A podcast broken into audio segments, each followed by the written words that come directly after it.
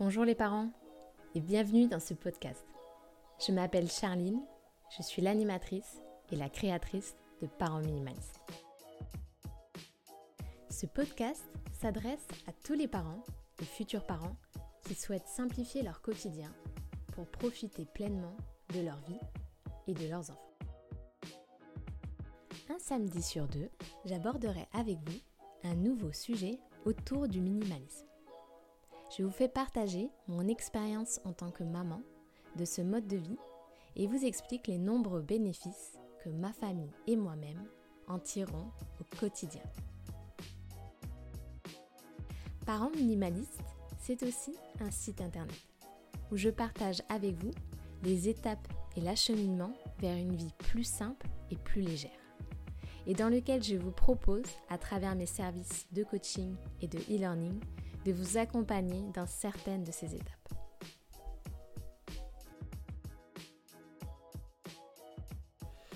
Bonjour à tous et bienvenue dans ce troisième épisode. Avant d'aller plus loin, je tiens vraiment à vous remercier pour vos nombreux retours suite à la diffusion du deuxième épisode. Vos retours sont pour moi un vrai carburant et surtout c'est une inspiration quotidienne dans la réalisation de mes épisodes. D'ailleurs, ben, je tiens à préciser que dorénavant, je posterai mes épisodes un samedi sur deux. Parce que finalement, ben, ça, ça me laisse le temps de recueillir vos retours. Et j'aime vraiment l'idée de faire un podcast collaboratif en vous demandant à travers les réseaux vos avis et peut-être vos envies de traiter certains sujets. Alors sans plus attendre, je passe au troisième épisode comment lever les freins qui nous empêchent de nous libérer réellement de nos possessions. Alors, on l'a vu, on en a parlé, entamer une démarche de minimalisme passe souvent en premier lieu par désencombrer, se libérer de nos possessions.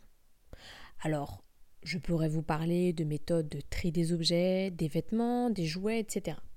Mais en fait, dans cet épisode, je veux surtout vous parler des freins que l'on rencontre parce que bah, déjà, je me suis aperçue que de par mon expérience personnelle, mais aussi par les témoignages que j'ai pu recueillir, que bah, si parfois les méthodes de désencombrement peuvent un peu différer, en revanche, les freins que l'on rencontre euh, nous sont souvent euh, similaires. Mais surtout, j'avais envie de lever ces freins parce que tout simplement, se lancer dans une démarche de désencombrement quand on a des enfants, quand on a un travail, euh, quand on a une vie bien remplie, ben, en fait c'est un vrai challenge. Hein. On, est, obligé d'y aller par étapes, euh, que ce soit par pièce, hein, euh, par catégorie d'objets, bref, peu importe la méthode, en tout cas ça nécessite de l'organisation. Bref, c'est un vrai travail. Et même si en fait on est convaincu des bénéfices qu'on va en tirer de ce travail, d'ailleurs euh, ça fera un, prochain sujet, euh, justement des bénéfices que l'on tire de vivre dans un environnement épuré, simplifié, et eh bien même si on est convaincu de ça, on est d'accord qu'on n'a pas envie de refaire ça tout le temps. Donc en fait, à le faire, ben, faisons-le à fond. Et pour le faire à fond, eh ben, il n'y a qu'une solution, c'est euh, lever une bonne fois pour toutes ces freins qui vous donnent euh, ce sentiment de jamais véritablement aller au bout. Hein. C'est-à-dire euh, que le moment où en fait vous vous retrouvez à trier vos objets de allez ça je garde, ça je ne garde pas, eh ben parfois c'est pas aussi simple et il y a vraiment des choses sur lesquelles euh, on bute euh, et euh, on finit par garder des choses dont on ne se sert pas ou qu'on n'aime pas pour justement différentes raisons que je vais aborder avec vous aujourd'hui.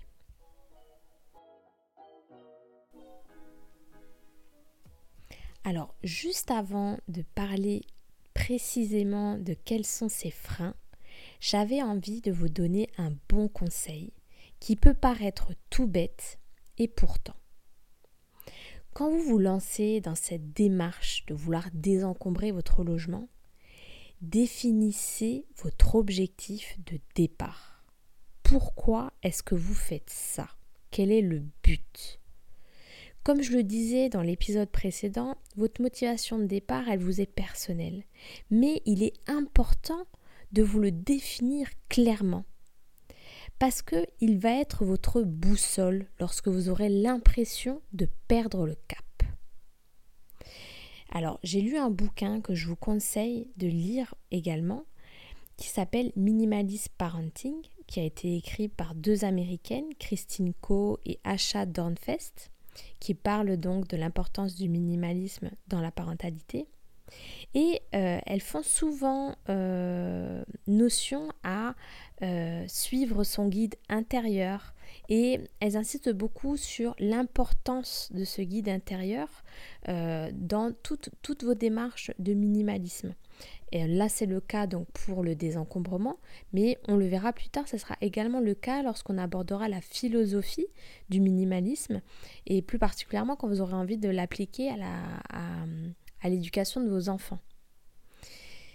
Donc vraiment, écoutez-vous parce que avant tout, c'est quelque chose que vous faites pour vous. Si vous entamez cette démarche, c'est que derrière, vous visez quelque chose, un objectif bien précis.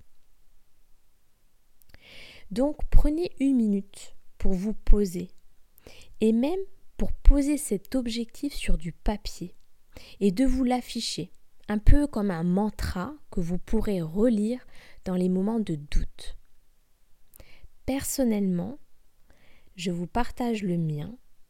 Sur mon papier, j'avais noté ne m'entourer que d'objets que j'aime et dont je me sers afin de simplifier notre quotidien et d'avoir plus de temps pour ma famille et moi-même. Au-delà de simplement définir un objectif, je dirais qu'en fait, poser ça sur du papier agit comme une sorte de contrat d'engagement que vous passez avec vous-même.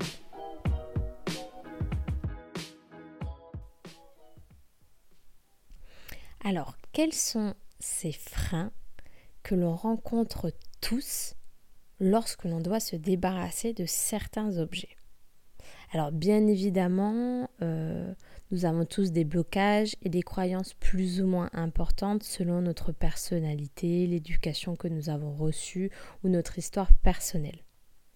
Il en est néanmoins que j'en ai relevé trois qui reviennent systématiquement lorsque l'on veut justement se libérer de certains objets.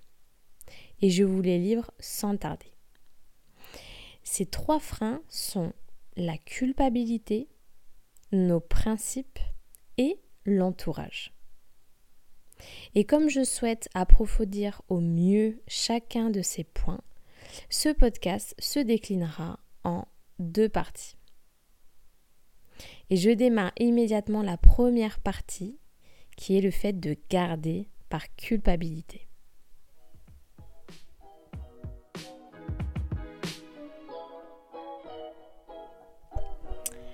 Ah, la fameuse culpabilité. C'est l'une des raisons les plus récurrentes à la difficulté de faire du vide chez soi. En fait, celle-ci nous empêche de nous débarrasser de certains objets comme des cadeaux, des souvenirs, un héritage ou tout simplement en fait on culpabilise à l'idée de se débarrasser d'objets que les membres de notre famille pourraient un jour venir nous réclamer. Alors, je commencerai déjà par vous rassurer, vous êtes nombreux dans ce cas-là. Ce sentiment, en fait, c'est un sentiment qui est très fort parce qu'il a un fort pouvoir de résistance sur notre capacité à agir. Et c'est d'autant plus le cas si c'est votre manière de fonctionner depuis longtemps, puisque bien souvent ce sentiment a un lien direct avec l'éducation que l'on a reçue. Alors parlons tout d'abord des cadeaux que l'on garde, par peur de faire de la peine. Alors, je vous parle d'éducation. Pourquoi? Mais parce qu'en fait, on nous a enseigné que un cadeau, ça se garde. Et d'ailleurs, on continue d'éduquer nos enfants sur cette base-là. Lorsqu'un enfant à qui on offre un cadeau répond qu'il l'a déjà ou qu'il n'en veut pas, on le reprend immédiatement. Et c'est vrai, parce qu'en fait, c'est pas poli et ça ne se fait pas. Parce que derrière ce cadeau, il y a une personne qui a dépensé de l'argent, du temps, qui a cherché à nous faire plaisir. Donc en fait, refuser ce cadeau, ça serait irrespectueux. Et même pire, c'est qu'en fait, ça fait de la peine à l'autre. Et du coup, ben, nous avons pris ce raisonnement comme argent comptant. Et d'ailleurs, ça me rappelle une anecdote qui me vient directement de ma grand-mère. Donc en fait, ma grand-mère, euh, elle garde absolument tous les objets et surtout tous les cadeaux qu'on lui offre. Mais voilà, seulement dans les cadeaux qu'on lui offre, ben elle a des cadeaux qu'elle n'aime pas du tout. Et donc comme elle les aime pas, elle n'a pas envie qu'ils soient visibles tous les jours chez elle. Donc en fait, ce qu'elle fait, c'est que elle les garde dans une armoire bien cachée. Mais elle les ressort et elle les remet de façon à ce que ce soit visible à la visite des visiteurs qui lui ont offert. Alors c'est super mignon, c'est rigolo, mais c'est aussi un peu dingue quand on y pense. Eh bien en fait, chez nous, on fait un peu la même chose.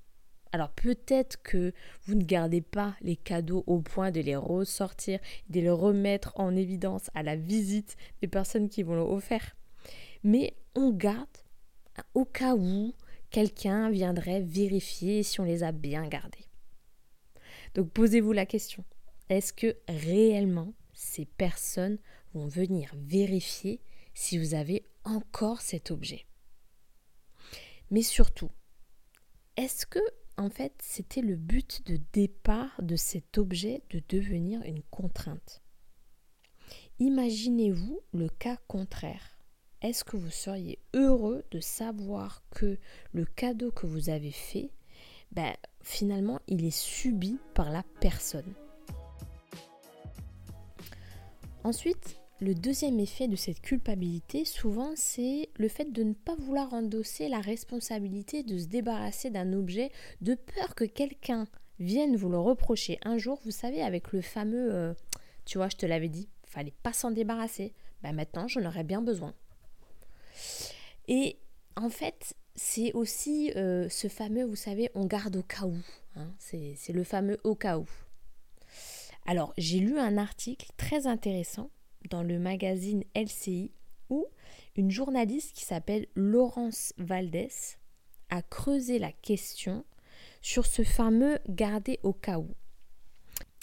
Et il en ressort que statistiquement, il n'est pas possible qu'un objet dont vous ne vous servez plus depuis longtemps vous serve un jour. Et que même s'il y a une probabilité, elle est tellement mince qu'elle ne vaut absolument pas toutes les contraintes que ça vous impose aujourd'hui de le garder. En gros, pour une vis que vous avez bien fait de garder il y a 15 ans, eh bien depuis, il y a 10 boîtes dont vous auriez pu vous débarrasser. C'est un peu, vous savez, comme ces joueurs de loto qui ont les yeux rivés sur le gain potentiel, mais ont complètement oublié l'argent qu'ils ont dépensé en tickets perdants. En fait, nous ignorons délibérément combien cela nous coûte de tout conserver. Et à contrario, le bénéfice retiré par l'espace gagné sera beaucoup plus important et justement beaucoup plus bénéfique que cette minuscule probabilité que quelqu'un un jour ait besoin de cet objet. Le dernier point que j'aborderai sur cette culpabilité, et je pense que c'est le plus important, c'est la difficulté de se débarrasser de certains objets qui ont une valeur sentimentale. Alors là aussi, rassurez-vous, je ne pense pas aujourd'hui que ce soit ces objets qui prennent le plus de place chez vous. Si vous avez entamé cette démarche de désencombrement, eh bien vous vous apercevrez au fur et à mesure de cette démarche que finalement ces objets représentent qu'un faible pourcentage des objets euh, que vous avez dans toute votre maison. Mais néanmoins, il est important de lever ce frein, ne serait-ce que pour que vous ayez l'esprit tranquille. Mon conseil à ce sujet, et c'est un conseil que j'assume totalement en tant que minimaliste, ou en tout cas en tant que personne étant sur la voie du minimalisme, eh bien ce conseil, c'est dans un premier temps de les garder. Alors je vais faire un petit peu ma Marie Kondo, mais je pars du principe que si un objet vous provoque une émotion positive, ravive chez vous de forts souvenirs, eh bien, il gagne sa place dans votre foyer. Néanmoins, et c'est là que je veux vous amener, différencier le sentiment positif d'un joyeux souvenir au sentiment négatif de culpabilité de devoir se débarrasser du vieux napperon hérité d'une grande tante. En fait, c'est là la clé de la réussite et la clé de votre tranquillité et de votre liberté.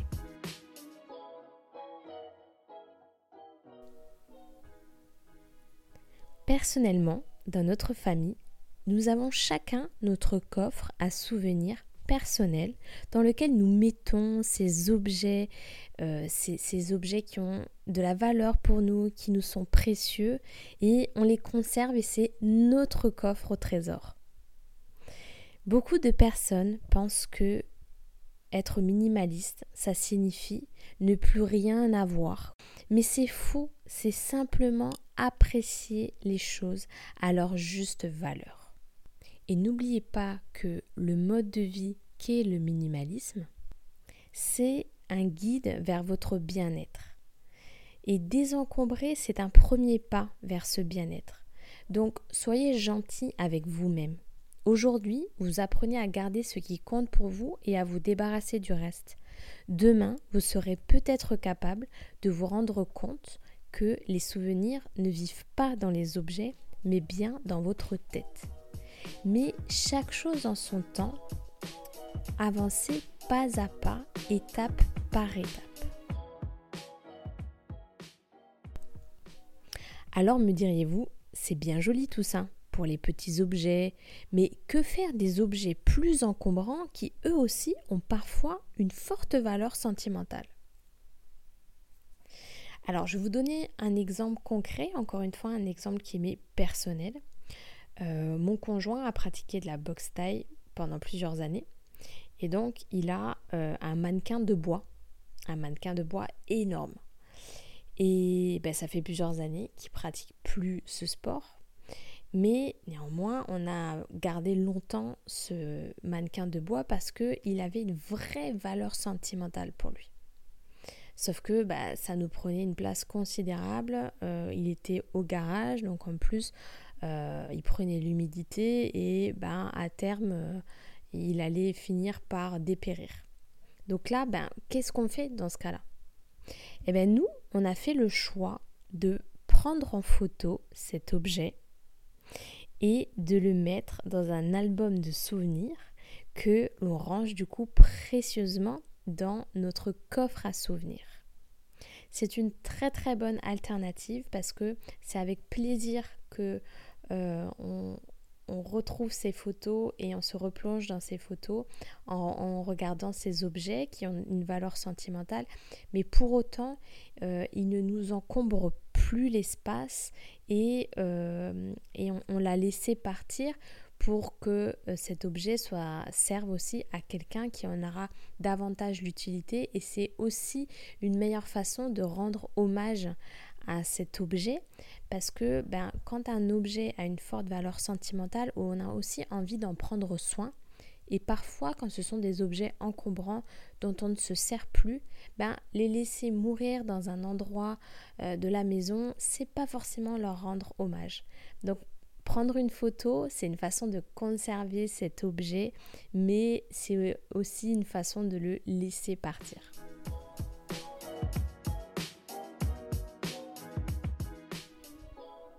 Voilà, c'était le dernier point que j'abordais pour ce podcast. Je finirai peut-être par vous donner un dernier petit conseil. Ne culpabilisez jamais de faire ce qui est bon pour vous et bon pour votre famille. Je vous donne donc rendez-vous d'ici 15 jours pour la deuxième partie de consacrer à ce troisième épisode où je parlerai des deux autres freins qui vous empêchent de vous libérer de vos possessions, qui sont donc vos principes et l'entourage. D'ici là, je vous souhaite encore une fois de vous poser les bonnes questions sur ce qu'est le véritable bonheur pour vous. Je vous rappelle que vous pouvez retrouver tous mes épisodes directement sur mon site internet, mais aussi sur les plateformes SoundCloud, Spotify, Deezer, iTunes et sur YouTube. N'hésitez pas à vous abonner pour être tenu au courant, à partager et à commenter parce que c'est toujours un plaisir de vous lire. Prenez soin de vous et à très vite.